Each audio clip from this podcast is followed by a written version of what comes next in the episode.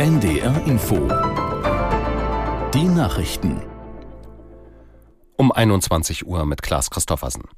Russlands Präsident Putin hat indirekt bestätigt, dass Söldnerchef Prigozhin bei dem Flugzeugabsturz in der Nähe von Moskau ums Leben gekommen ist.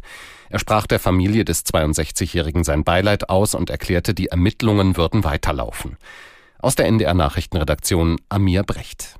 Von einem Unfall geht schon lange keiner mehr aus. Die USA scheinen die Theorie zu unterstützen, dass das Flugzeug durch eine Luftabwehrrakete abgeschossen wurde.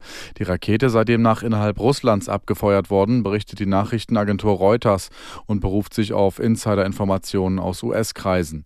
Prigozhin und seine Wagner-Truppe hatten im Juni kurzzeitig einen Aufstand gegen das russische Militär und Präsident Putin organisiert. Nach dessen Scheitern sollten die Söldner nach Belarus gehen oder sich der Armee anschließen. Als drittes europäisches Land will Norwegen der Ukraine Kampfflugzeuge zur Verfügung stellen.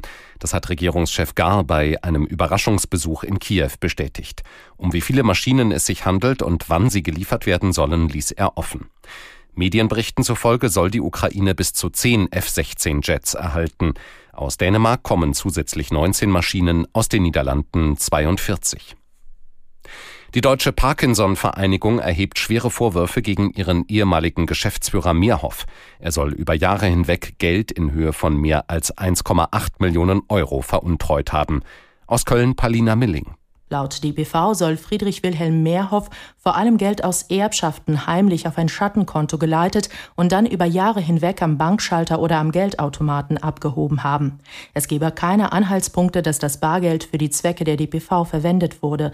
So erklärte es nach Informationen von WDR, NDR und Süddeutscher Zeitung der mit der Aufarbeitung des Falls beauftragte Rechtsanwalt heute auf einer nicht öffentlichen Versammlung der Parkinson-Vereinigung.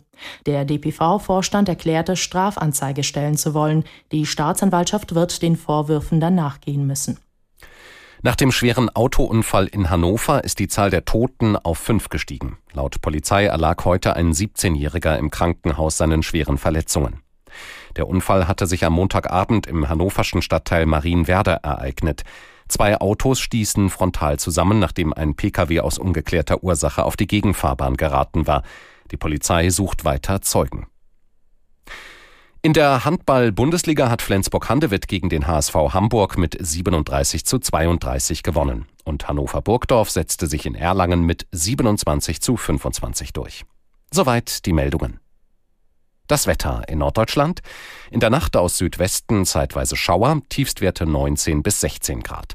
Morgen viele Wolken, etwas Sonne, dazwischen einige Schauer oder auch kräftige Gewitter, 20 bis 28 Grad und am Sonnabend und Sonntag wechselhaft vereinzelt Regen, 18 bis 24 Grad. Das waren die Nachrichten.